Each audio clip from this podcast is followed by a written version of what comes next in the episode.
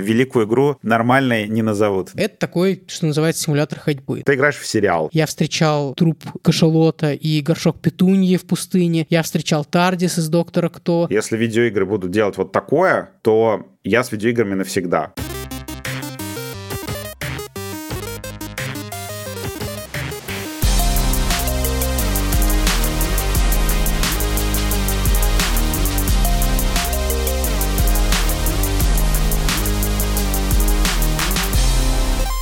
Всем привет! Это подкаст Кинопоиска про игры плюс-минус игры. Меня зовут Марат Шабаев, я кинокритик и куратор направления игры в Кинопоиске. А я Вадим Иллистратов, бывший главред ДТФ, главред Кинопоиска и ведущий «Горящего бензовоза». Вы меня и так знаете. С этого года мы развиваем игровое направление в рамках Кинопоиска. Что оно из себя представляет? У нас есть телеграм-канал Кинопоиска игры с главными новостями, микрорецензиями, скриншотами и мемчиками. Мы выпускаем на сайте разборы важнейших релизов, пишем тексты, составляем списки. И еще Кинопоиск игры — это отдельный YouTube канал где можно посмотреть видеоэссе только про игры. И иногда стримим какие-то игры. Так что логичным развитием направления стал этот подкаст. Да, подкаст мы решили сделать в формате дебатов, то есть он дискуссионный. Мы с Маратом будем выбирать разные точки зрения. Будем обсуждать плюсы и минусы всего. Вредны ли видеоигры? Какая лучшая игра в истории? Это вот сегодня. Гений ли Кадзима и так далее. Да, кстати, Кадзима гений, если что. Марат, не спори. Я приберегу свое мнение для выпуска про Кадзиму. Этот выпуск вы слушайте первым, потому что он приурочен к э, спецпроекту Кинопоиска «100 великих игр в истории». Мы в рамках этого спецпроекта опросили порядка 140 геймеров, э, кинокритиков, представителей геймдева, игражуров и так далее, и так далее, блогеров и даже музыкантов. И Мэдисона. Это камео, как в Mortal Kombat появляется Мэдисон и наваливает Старфилда. И, соответственно, на основе этих голосов составили большой топ-100. И сегодня в рамках подкаста мы обсудим топ топ-3 спецпроекта, три величайшие игры в истории, по мнению куча-куча-куча разных людей. С их мнением можно не соглашаться, соглашаться. В общем, обсудим это, обсудим коротко, как голосовали мы с Вадимом, какие наши игры попали в топ-100 или топ-3 или не попали туда. В общем, присоединяйтесь. Давай сначала обсудим общую сотку. Давай, начинаем. Сотое место.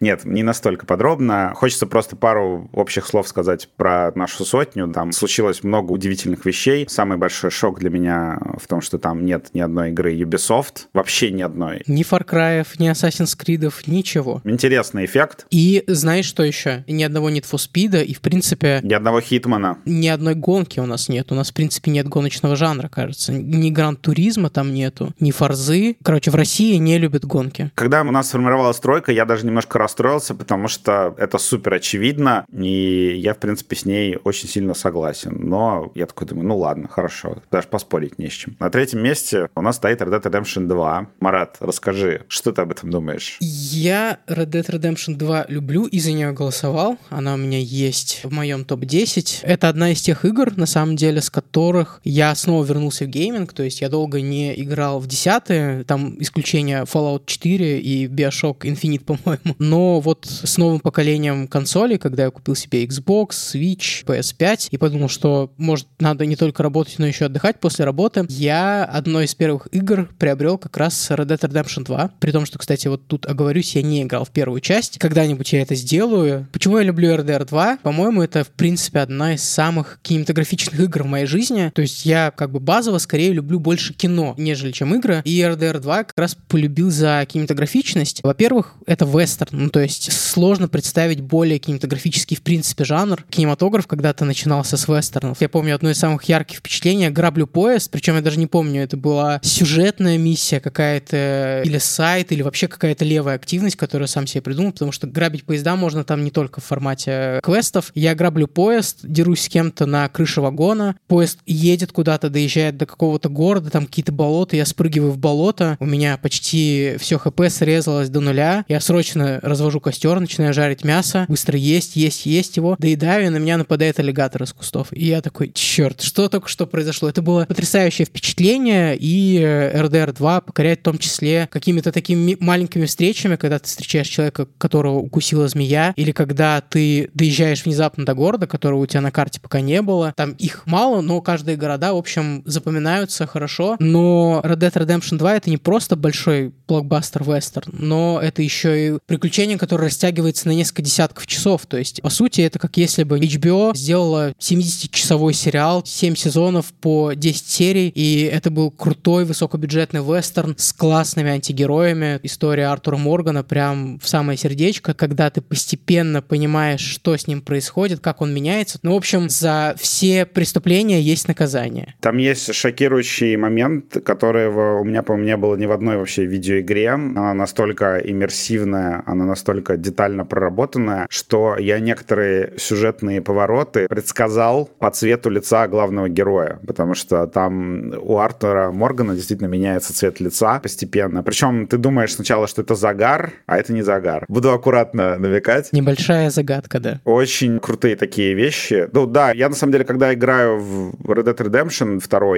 и смотрю вообще на подобные игры, или там то, что делает Naughty Dog, у меня немножко грусть, потому что многие люди подумают, что, о, теперь видеоигры такие, теперь это стандарт. На самом деле Red Dead Redemption 2 — это игра, которую ни одна вообще студия в мире, кроме Rockstar, не может себе позволить, просто физически. То есть количество ресурсов просто вложенных там в окружение, в какие-то системы, в то, как это все вообще выглядит и работает, просто ни одна другая студия не сможет такую игру сделать. Поэтому вот до Red Dead Redemption 3, до GTA 6 у нас просто не будет игры, которая будет круче в некоторых аспектах, чем вторая RDR. Это игры про смертность, про смену эпохи, про то, что бывает такое, что в истории человечества происходят настолько быстрые, необратимые радикальные изменения, что они часть людей, которые не могут адаптироваться к новому времени, просто стирают с лица земли. И про это и первая Red Dead Redemption, и вторая, собственно. Вообще, обе игры похожи, они именно отличаются, наверное, масштабом, бюджетами, количеством персонажей, там, продолжительностью, но они, как и The Last of Us, первая и вторая, как будто плюс-минус одна игра, просто во второй Red Dead Redemption Redemption берется идея первой и очень сильно расширяется, углубляется. То, что в первой Red Dead Redemption было там на час, в этой игре может быть там на 15 часов, потому что в RDR 2, например, есть 15-часовой эпилог.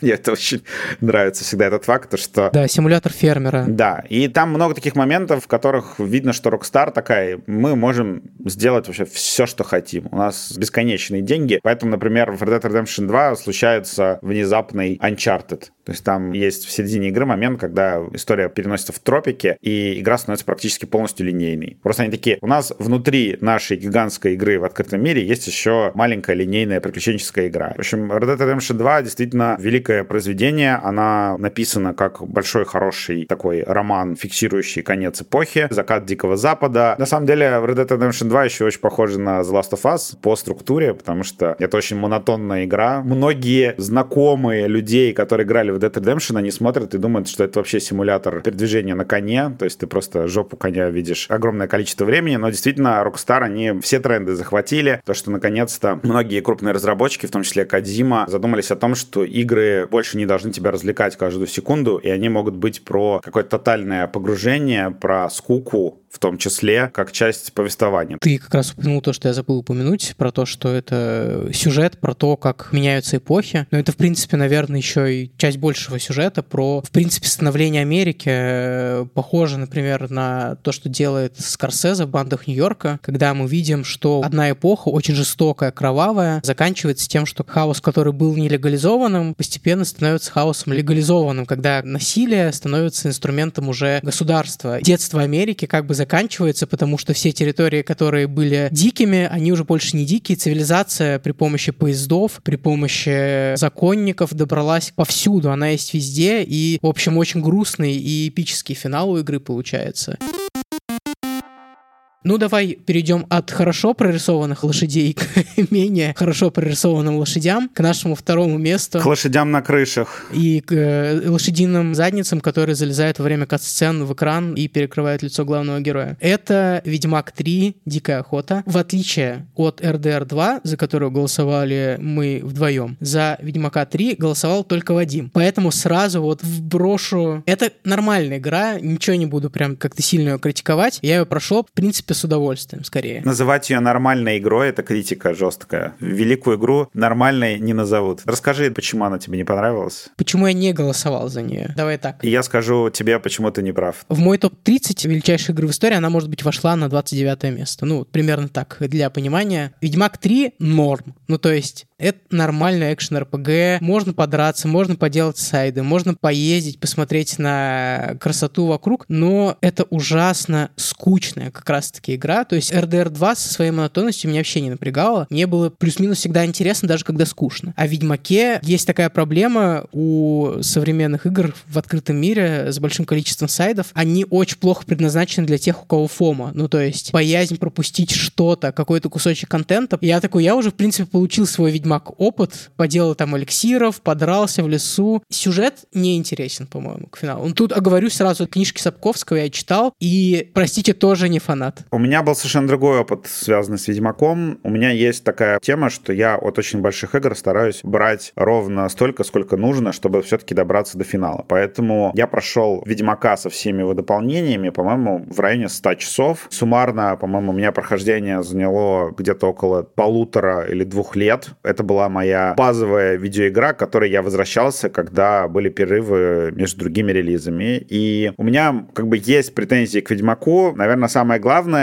та, которая сейчас касается в каких-то аспектах киберпанка, то что, мне кажется, CD Projekt Red больше тяготеют к созданию, скажем так, интерактивного кино практически. То есть им интереснее рассказывать истории, чем делать видеоигры. Потому что, как я прошел киберпанк, я там взял какой-то мощный дробовик, просто бежал, всех расстреливал, чтобы дальше смотреть историю. Потому что геймплей для меня там не сработал. Как я играл в Ведьмака, у тебя через 50 часов примерно после начала боевка просто, ну, более-менее заканчивается. Ты уже разбираешься в ней, она не особо меняется, и дальше боевка становится просто какой-то разбивкой сюжетных сцен. В определенный момент ты начинаешь играть в Ведьмака, как вот я сейчас играю в Final Fantasy 16. Ты играешь в сериал. Каждый квест — это эпизод. На Скельге приехал, да, и там есть какая-то большая арка, это сезон. Если относиться к Ведьмаку как к сериалу, это совершенно потрясающая игра. Там, во-первых, есть нелинейность. Все-таки в некоторых местах э, я считаю, что квест про Красного Барона один из лучших вообще в истории видеоигр, потому что какие там последствия твоих действий, как все заканчивается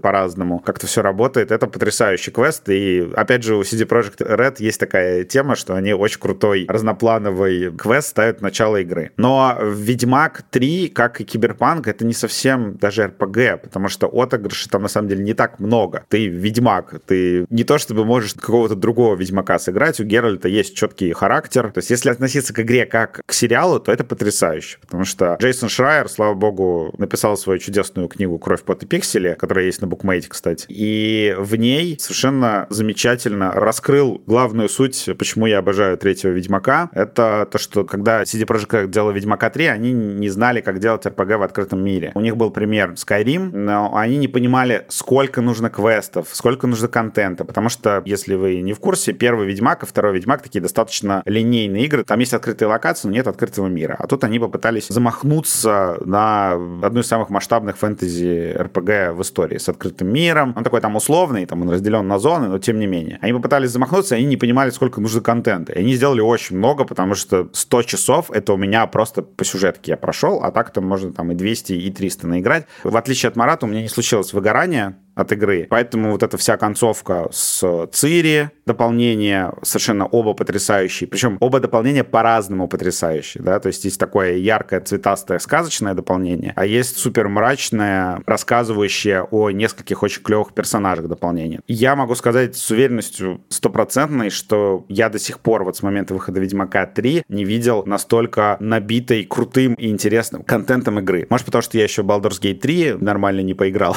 но поэтому все в каком-то диком восторге от нее, но это действительно отобранный, тщательно крутой контент, особенно вот если ты играешь по сюжету и не убегаешь никуда. То есть игра тебя не будет карать, если ты пройдешь просто историю. Поэтому я всем советую взять Ведьмака и вот четко по сюжету пробежать. Вам этого будет достаточно. Не будет такого, что там персонаж не докачан и не может там убить босса. Пройдите просто ее как сериал Netflix, вы офигеете. И, по-моему, еще это одна из лучших русскоязычных локализаций. Да, отлично. Потрясающий голос Ведьмака. То есть я обычно играю в оригинале, но в данном случае я сделал исключение. Я прошел игру полностью на русском языке. И там Чихачев, опять же, мат вот этот весь. Потрясающе совершенно.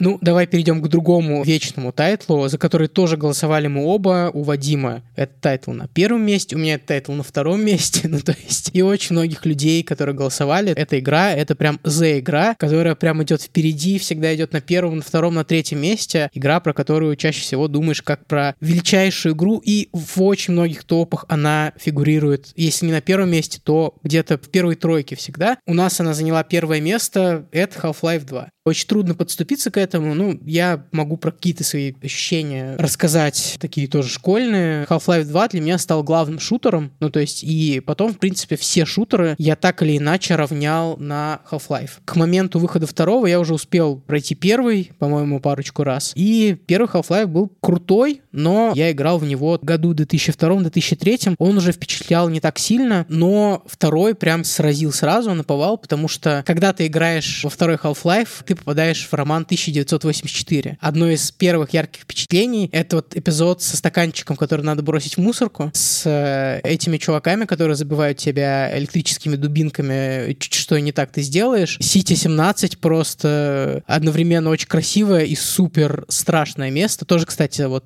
э, возвращаясь к Ведьмаку с такими явно восточноевропейскими вайбами, что, наверное, тоже сильно впечатляло и тогда, и сейчас впечатляет, в принципе. И очень много там было сделано круто. Катсцен сцены суперские, которые не зафиксированы во времени, а что-то происходит на фоне важное, но при этом ты не просто можешь камерой крутить, но и можешь немножко походить тоже. Супер классная физика, супер классная вода. Я до сих пор помню, что меня прям поразило, насколько красивой может выглядеть вода, как в ней могут плавать объекты, как ты можешь разбить там ящик на две части неравные, и они по-разному плавают. Все эти эпизоды с э, проездом по воде, с проездом по песку, это все выглядело супер next геново, как сейчас бы сказали. Поразительно, что ни один шутер после Half-Life не произвел на меня такое впечатление, что это вот игра из будущего. Ну, в общем, да, это игра, которая прям поражала всем-всем-всем, от сеттинга до экшн-сцен, хоррор-эпизодами потрясающими, которые тянут на отдельную игру. Ну и, в принципе, поражала еще на самом деле тем, что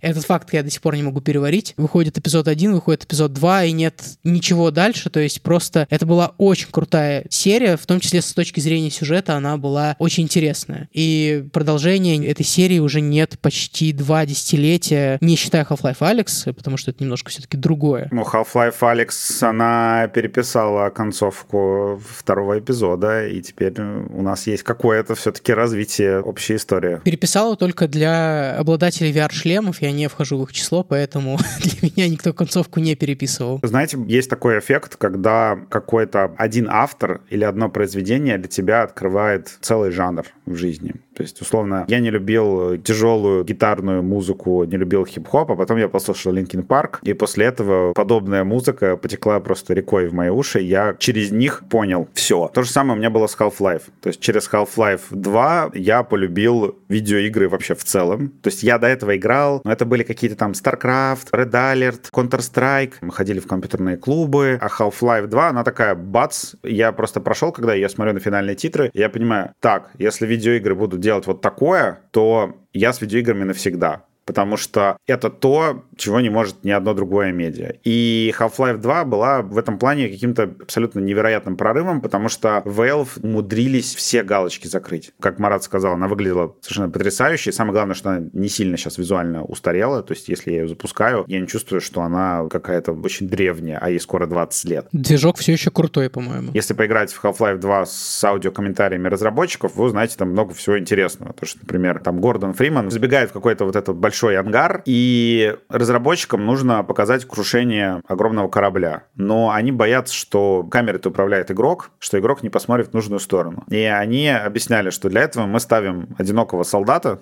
который не представляет большой угрозы для Гордона, да, но ты этого солдата убиваешь из пистолета. И пока ты его убиваешь, начинается кат-сцена, и ты ее досматриваешь. То есть Valve действительно пытались сделать первое такое комбо кино и видеоигр настоящее. Они практически на ходу придумывали, как управлять вниманием игрока игрока, чтобы игрок всю эту красоту увидел и оценил. И сейчас это используется в большинстве игр. Это невероятнейшее достижение было на тот момент, потому что никто так игр не делал. Плюс еще ты часто очень видишь обратную сторону каких-то своих действий. Мой любимый пример — вот эти муравьиные львы. Сначала у тебя первая ассоциация, господи, это же дрожь земли. То есть ты ходишь по песку, и появляются монстры, которые тебя пытаются сожрать. Ты сначала боишься муравьиных львов, а потом спустя время тебе дают их феромоны, и ты начинаешь ими управлять. И ты оказываешься по другую сторону. И у Valve очень много такого, то что она вот эти какие-то механики, она переворачивает. Это же как бы еще игра, можно сказать, шедевр арт-дизайна в целом, то что эта комбинация высоких технологий и такой немножко заброшенной, разбитой Восточной Европы, которая в России, по-моему, очень круто откликалась, потому что что в Half-Life 2, что в Alex, ты ходишь, и тебе это все откликается, потому что ты там видишь там советские какие-то линейки, советские банки, здания. Это как если бы посреди твоего родного района поставили огромный небоскреб какой-нибудь футуристический. Вот примерно так ощущалось Half-Life 2. И Алекс была одним из лучших и компаньонов, который тебя не раздражал, сопровождал тебя всю игру, и более того, они в дополнениях этот эффект раскачали, потому что в эпизод 1, по-моему, она практически от тебя не отходит. Я искренне считаю, что очень многие современные игры до сих пор отстают от Half-Life 2 по некоторым аспектам. То есть бывают такие игры, которые думаешь, что она на 10 лет как будто раньше вышла, чем могла быть.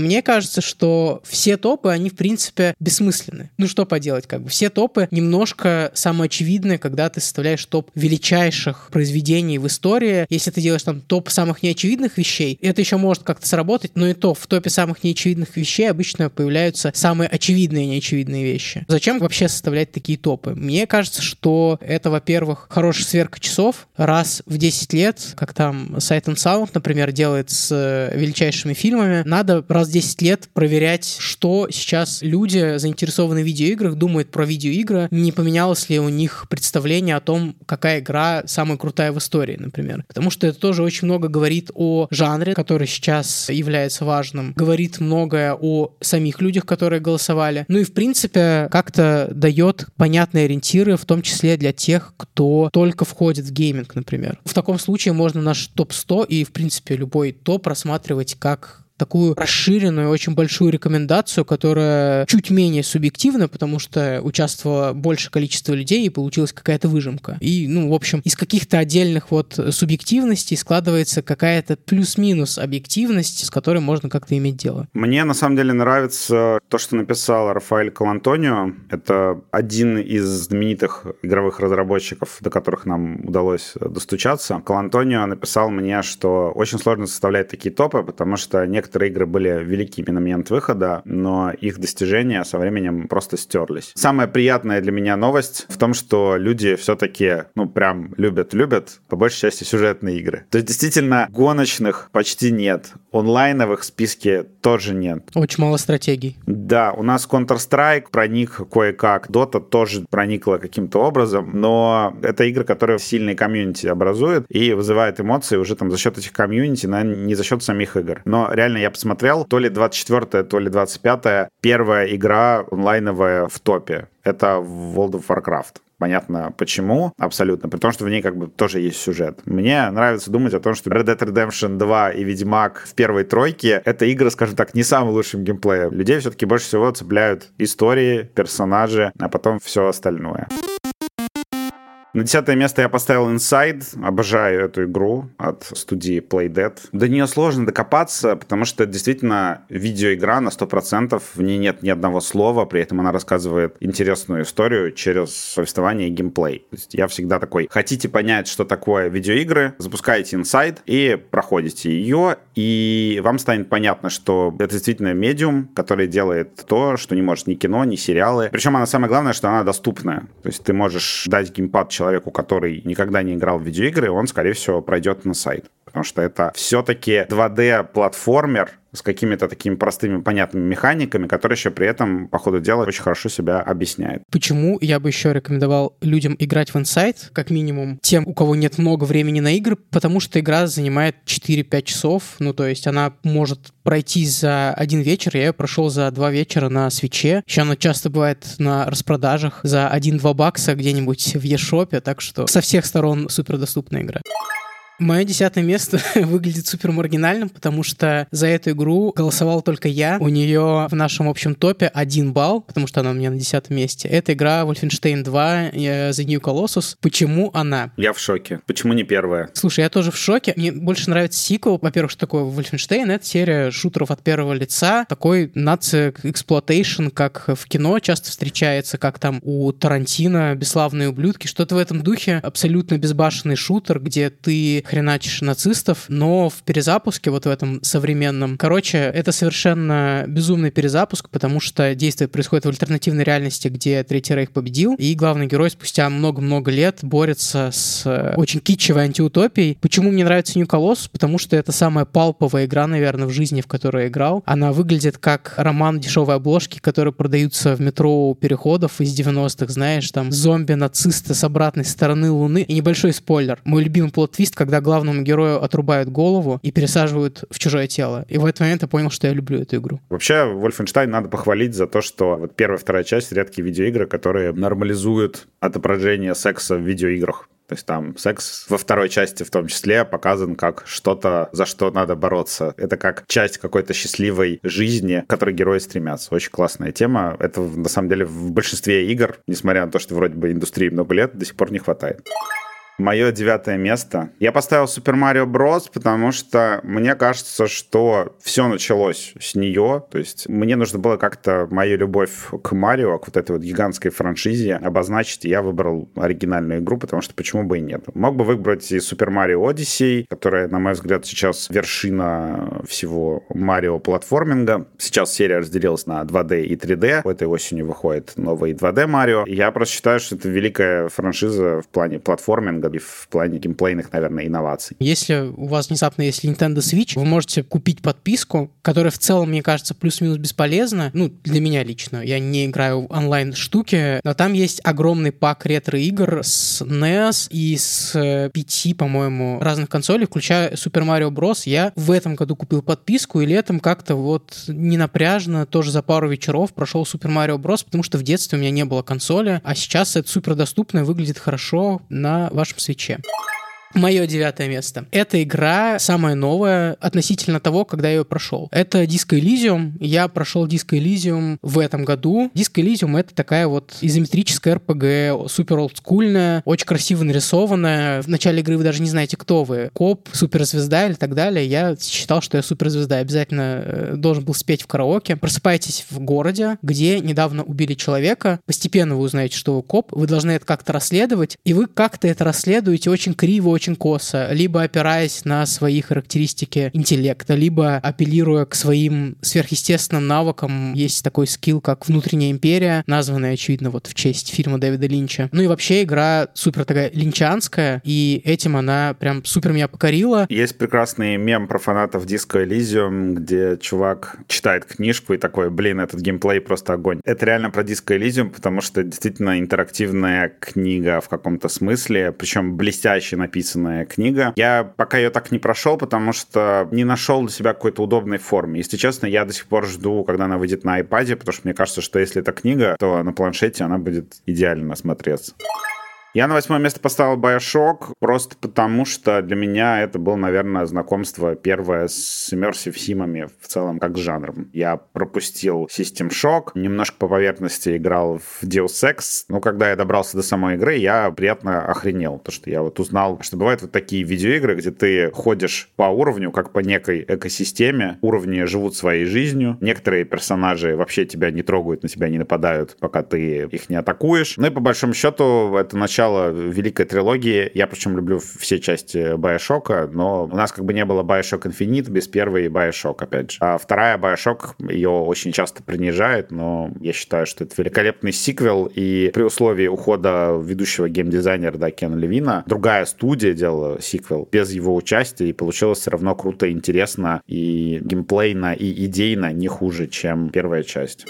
Ну, давай мое восьмое место. Вот и мой Марио, но у меня не Супер Марио Брос, а Супер Марио Одиссе. Последняя на момент выпуска подкаста часть Супер Марио. Трехмерный платформер. Супер крутой. Впечатлил меня ужасно сильно. Наверное, вторая впечатляющая игра на свече после Зельды, о которой мы еще поговорим. Игра покоряет практически сразу. Во-первых, когда ты можешь зашляпить все, что угодно в этой игре. Гениальная абсолютная штука. Тут просто важно пояснить, что Nintendo в каждой части Марио, помимо базового какого-то платформинга, пытается добавить какую-то механику, которая настолько радикально все изменит, что это будет обоснованием для выхода игры в целом. И вот Super Mario Odyssey у Марио появляется шляпа волшебная, которую он может кидать в других персонажей и забирать их способности. И даже в объекты, не только персонажей. И это превращает игру просто в парад каких-то безумных, постоянно меняющихся механик, которых хватило бы просто на 10 игр других издателей. То есть я такого вот счастья геймплейного, как от Super Mario Odyssey, не испытывал ни от одного платформера вообще никогда. То есть это самый крутой 3D-платформер ever made. Это, конечно, супер продающая фича, потому что когда смотришь трейлеры или какие-то отрывки, где появляется тернозавр в шляпе Марио с большими усами, ты думаешь, ну, все это достаточно безумно, я готов заплатить за это 60 баксов без скидки, тем более Nintendo делает их редко, потому что игра реиграбельна, мне кажется, я перепроходил ее частично, игра супер доступная, мне кажется, для всех возрастов, дети получат удовольствие от вот этого странного безумия, взрослые получат удовольствие, во-первых, понимая, какую эволюцию проделала франшиза от Super Mario Bros. до вот Odyssey. Ну и вообще это супер залипательная игра, я помню, внезапно даже чуть не расплакался в моменте, когда Марио выполняет какое-то задание в Нью-Йорке, и в итоге в конце устраивает большой праздник, потому что Марио вернул город в порядок, и я подумал, типа, блин, а как приятно. Ну, то есть там нет никакого челленджа, просто тебя чествуют где-то в финале второй, третьей игры, и это прям приятно, как бы просто так тебя наградили хорошими эмоциями, и ты весь день ходишь счастливый. Давай мое седьмое место тогда. Да, это тоже эксклюзив свеча. Да, я поставил Зельду Breath of the Wild. Это вот одна из тех игр, которые я не до конца прошел. Я потом перекинулся в Tears of the Kingdom, и она теперь моя go-to игра на свече. То есть, если я беру куда-то Switch, я просто играю в Зельду. Конкретно в этом перезапуске Nintendo устроила, ну, действительно, своего рода революцию, потому что после этого делать игры в открытом мире так, как их делали все издатели на тот момент, стало невозможно потому что раньше почти все игры в открытом мире, они были про маркеры. То есть это был такой стиль старых Assassin's Creed. Тебе ставят на карте маркер, ты бежишь до него, выполняешь задание, и ты как бы не смотришь на мир глазами исследователя. Ты как таксист, который по навигатору просто едет, приезжает на точку, не смотрит по сторонам, не понимает, где он находится. Вот это было большинство игр. А Зельда, она изменила практически все. То есть там очень круто продуман именно сам дизайн мира таким образом, что он тебя куда-то постоянно ведет, в какие-то интересные места, но не ведет за ручку, получается. То есть у тебя все время ощущение, что вот за следующим холмом или там в этой пещере обязательно происходит что-то интересное. И очень часто персонажи тебе не дают какой-то конкретный маркер. Они говорят там, иди, значит, заберись на гору, ты там найдешь какой-то ценный артефакт. И тебе не показывают вообще, как забраться на эту гору. И ты начинаешь, как в реальной жизни, оббегать эту гору, искать какую-то точку подхода, потом начинаешь на нее залезать, вдруг начинается дождь, начинаешь оскальзывать с этих скал, потому что у тебя руки не цепляются, и там где-то, пока ты вот бегаешь, ищешь нужный проход, ты натыкаешься на деревню бокогоблинов, противников местных. Потом, значит, параллельно вдруг ты встречаешь какого-то персонажа маленького, которому нужно помочь выполнить мини-квест. И она вот э, очень классно свои механики связывает между собой. Tears of the Kingdom, по-моему, это прям вот супер апгрейднутая версия ботвы, ботвы, она прям гораздо лучше. И вот, например, когда меня спрашивают знакомые, хочу поиграть в новую Зельду, с чего начать, с ботвы или вот с Tears of the Kingdom, я говорю, сразу покупайте Tears of the Kingdom, потому что там есть все, что было в оригинальной игре, плюс куча всего нового. Ну, то есть я не понимаю, зачем играть в Breath of the Wild в 2023 году, при этом, если мы говорим про какие-то величайшие игры, отмечать, мне кажется, надо как раз ботву, потому что она проложила эту тропинку, по которой уже идет сиквел. Мое седьмое место — это «Цивилизация 5». Я решил, что в моем топе должна быть стратегия. Не самый мой любимый жанр, но, в принципе, стратегии плюс-минус важный жанр был, мне кажется, когда гейминг был преимущественно ПКшным. И выбирая всех стратегий, я выбрал ту, в которой тупо провел больше всего времени. В принципе, в этой игре работало все, и она еще, мне кажется, была отлично устроена как какое-то кооперативное развлечение. Я точно больше всего в кооперативе провел время именно в пятой цивилизации, играя с другом, пошагово, на ноутбуках. В общем, какие-то такие тоже приятные воспоминания из студенческих времен. У меня на шестом месте второй Mass Effect. Я прошел первый Mass Effect так, типа, со скрипом немножко, но влюбился в эту вселенную, и Mass Effect 2 прям хайпил-хайпил. И хайп абсолютно оправдался. Я вообще считаю, что вступление Mass Effect 2, где... Нет, не будет уже спойлером, потому что это начало игры, где Шепард, главный герой, умирает, нафиг, это совершенно потрясающе. То есть так стильно начинать вторую игру в трилогии, это надо уметь. Все гениальное просто. Ты берешь из РПГ большой, делаешь сериал типа Стартрека, потому что в Стартреке есть такой формат, что у каждого эпизода может быть новый главный герой. Ты встречаешь супер крутых персонажей и собираешь из них супер команду. И чтобы персонаж присоединился к твоему экипажу, ты должен у этого героя какую-то разрешить проблему его личную. И, скорее всего, это какая-то миссия на лояльность реальность. А персонажи супер разные, поэтому игра получилась очень разнообразной. И ну, в конце, естественно, обязательно вот эта суицидальная миссия, где ты этими персонажами управляешь и, можно сказать, влияешь на то, кто умрет, кто выживет. До сих пор не могу сказать, какая игра вообще в этом жанре, sci-fi, наверное, впечатлила бы меня сильнее. Потрясающая игра. Обожаю ее. Я, в принципе, ее спокойно мог поставить на первое место. Мое шестое место — это Resident Evil 7. Почему семерка? Ну, Тут коротко поясню, что я такой резиковский неофит, то есть я познакомился с серией незадолго до выхода восьмой части. Я решил посмотреть, что это такое вообще. Скачал седьмого резика и охренел, потому что это было супер круто. То есть из хорроров, например, я предпочитаю Техасскую резню бензопилой. Поэтому, когда я включил седьмого резика, я получил как бы вот ту самую атмосферу, которая мне в хоррорах нравится. Когда ты не просто сражаешься с какими-то там распухшими огромными тварями, или зомби или что-то в этом духе, вампирами, оборотнями, ты сражаешься с э, реднеками. Ты подаешь «Добро пожаловать в семью», вот этот вот легендарный званый ужин с э, южанами. Ну, то есть реально попадаешь к странной семье из южных штатов, которые живут на болотах, и занимаются там бог знает чем, отлавливают каких-то туристов, которые случайно туда попали, и постепенно как бы еще и трансформируются телесно по ходу развития сюжета. Это меня прям супер погорело, и в принципе меня очень трудно напугать на хоррорах. Я большой любитель хорроров в кино, но седьмой резидент в первой трети меня пугал прям до дрожи. Это сцена, когда появляется Мия, проламывая стену, или когда ты убиваешь этого деда, а потом дед оказывается снова жив, или когда ты, в принципе, убегаешь от деда, и у тебя нет оружия, ты просто где-то прячешься за какими-то долбанными ящиками, это прям было очень страшно. Уже после седьмого резидента я там прошел восьмой, который типа нормальный. Уже ознакомился с классикой, с ремейками второго, третьего, четвертого. Из всех резидентов как-то вот самое яркое э, впечатление от серии у меня осталось от седьмой части, возможно, потому что я познакомился с ней первый, и вот такой синдром хоррор-утенка сработал. У очень многих э, седьмой резик будет первым в серии, потому что это перезапуск. Серия зашла в тупик где-то на шестой части, где она уже не понимала, она блокбастер типа Uncharted или она все-таки хоррор. И разработчики приняли волевое решение полностью все перезапустить. В седьмом-восьмом резике новый главный герой Итан, которого ввели, немножко перефокусировали историю, сделали вид от первого лица, потому что до этого игры были от третьего лица. Когда она превращается в шутер, она становится поскучнее, но они перебалансировали адаптировали это в восьмом резике, как раз сделав игру аттракцион.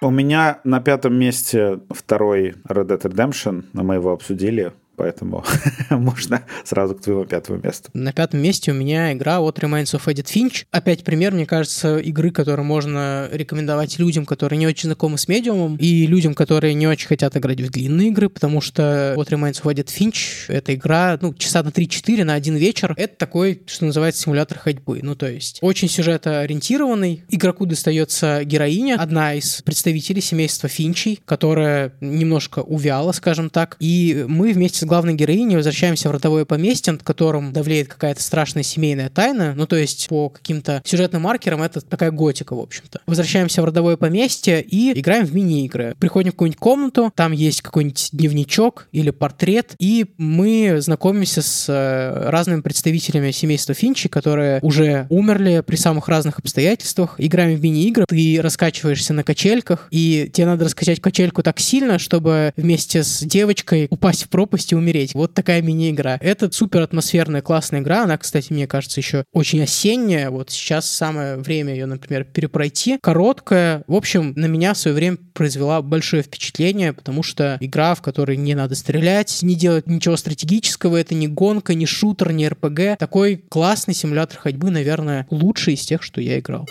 Мое четвертое место — это четвертый резик. Я поставил именно оригинал, но это как бы учитывайте, что это с любовью и к ремейку тоже. Почему оригинал? Потому что четвертый резик, он на самом деле был, ну, не как Half-Life 2, наверное, но он действительно изменил очень многое в момент выхода. Например, когда разработчики из Visceral Games решили делать хоррор, который в итоге превратился в Dead Space, они настолько офигели от четвертого резика, что переделали там практически все, и благодаря четвертому резику у нас есть, в принципе, Dead Space, потому что четвертый резик, он как бы объяснил всем, как сделать такой хоррор-шутер от третьего лица, который бы одновременно и пугал, и при этом был каким-то веселым и интересным. То есть действительно прорывная игра, которую сейчас очень часто называют дедушка Uncharted, потому что дорогу к подобного рода играм приключенческим от третьего лица четвертый резидент проложил. Мое четвертое место — это Red Dead Redemption 2. Про него мы уже вроде все сказали. Да, погнали дальше. А у меня третье место — это Ведьмак 3. Опять же, погнали дальше. Так, мое третье место — это Breath of the Wild. Что мне ужасно нравится в Новой Зельде, это то, что она вышла на свече. С одной стороны, из-за этого игра выглядит не супер круто, даже по меркам 2017 года, когда она вышла, но в ней действительно покоряет то, что это приключение, которое можешь в кармане куда угодно унести. Я почти половину половину Breath of the Wild прошел во время перекуров на балконе. Я уносил с собой Switch на 5 минут и таким макаром прошел половину игры. Кстати, друзья, курить вредно, я уже давным-давно бросил, поэтому Tears of the Kingdom проходил в поезде. Мое второе место The Last of Us, конечно же. И опять же, с таким же успехом я могу поставить ее на первое, потому что нет другой видеоигры, которая бы настолько сильно ассоциировалась со мной после того, как я защищал вторую часть, после того, как я везде ношу первую как очень важную, великую игру, изменившую очень многое. Все постоянно задают вопрос, а что же она изменила? В игровой индустрии в целом, как в такой растущей, развивающейся, есть это понятие diminishing returns. Чем дальше ты заходишь, тем сложнее удивить. И The Last of Us, мне кажется, удивила прежде всего именно на качественном уровне, потому что сейчас у нас есть уже как бы четкое подтверждение этой гипотезы. Когда ты проходил The Last of Us первую, у тебя появилось ощущение, что, слушайте, это же написано настолько хорошо и сыграно, что это может быть сериалом HBO, и никто не скажет, что там качество текста не соответствует там персонажи, не развиваются должным образом. Да и качество режиссуры, в общем-то. Да, и в итоге мы получили этому идеальное подтверждение которое сложно оспорить, то, что тексты из игры, очень многие сцены Крейг Мейзен перенес э, на экран в премиальную драму HBO, и они совершенно замечательно там смотрелись, работали, и никто не говорил, что там, например, сценарию чего-то там не достает, чего-то не хватает. Это действительно была прайм-тайм драма в форме видеоигры. Самое классное то, что The Last of Us появилась на самом деле отчасти от Uncharted, она родилась из них. Каким образом? То, что разработчики начали задумываться постепенно вот про вот этот вот лудонарративный диссонанс, что герой Uncharted, Нэтан Дрейк, который похож на Индиану Джонса во многом, он вроде такой весельчак, приятный парень, шутник, но поскольку это шутер, он в каждой игре убивает по 100 человек, как Джон Уик, просто выкашивает огромное количество людей. У них есть семьи, они, может быть, вообще стали наемниками. Нет хорошей жизни. Да, и ты начинаешь размышлять об этом, и такой, блин, как-то вот не очень я себя чувствую. А в The Last of Us они такие, а что если лудонарративный диссонанс, вот это вот противоречие, оно станет центром вообще нашей игры, ее сутью. И э, в The Last of Us э, провернули вот такой трюк, то что ты прикипаешь притягиваешься постепенно к не очень хорошему человеку. То есть Джоэл, главный герой The Last of Us, это настоящий антигерой. И чем сильнее ты к нему прикипаешь через его отношения с девочкой, которую он ведет там через всю Америку, тем лучше для тебя работает концовка, где Джоэл делает достаточно страшные, чудовищные вещи, но к моменту, когда ты достигаешь этой точки, игра тебя изящно через там какие-то монотонные механики, вот, там, перетаскивание лестниц, поиск деревянных поддонов э, для Элли, чтобы она переплыла реку. Вот эти вот все какие-то мелочи, они в конце неожиданно выстреливают. И ты такой, да, Джоэл не прав,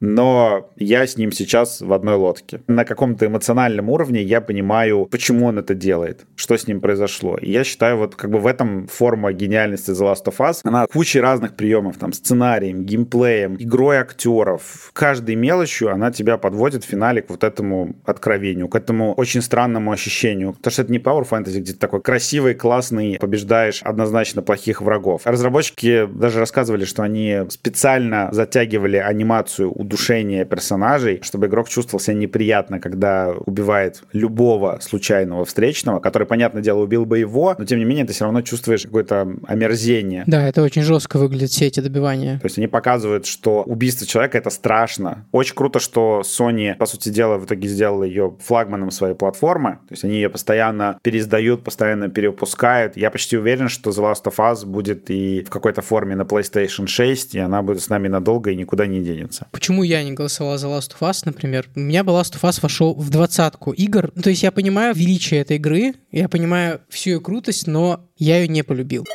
Ну, давай перейдем к моему второму месту. У меня это Half-Life 2.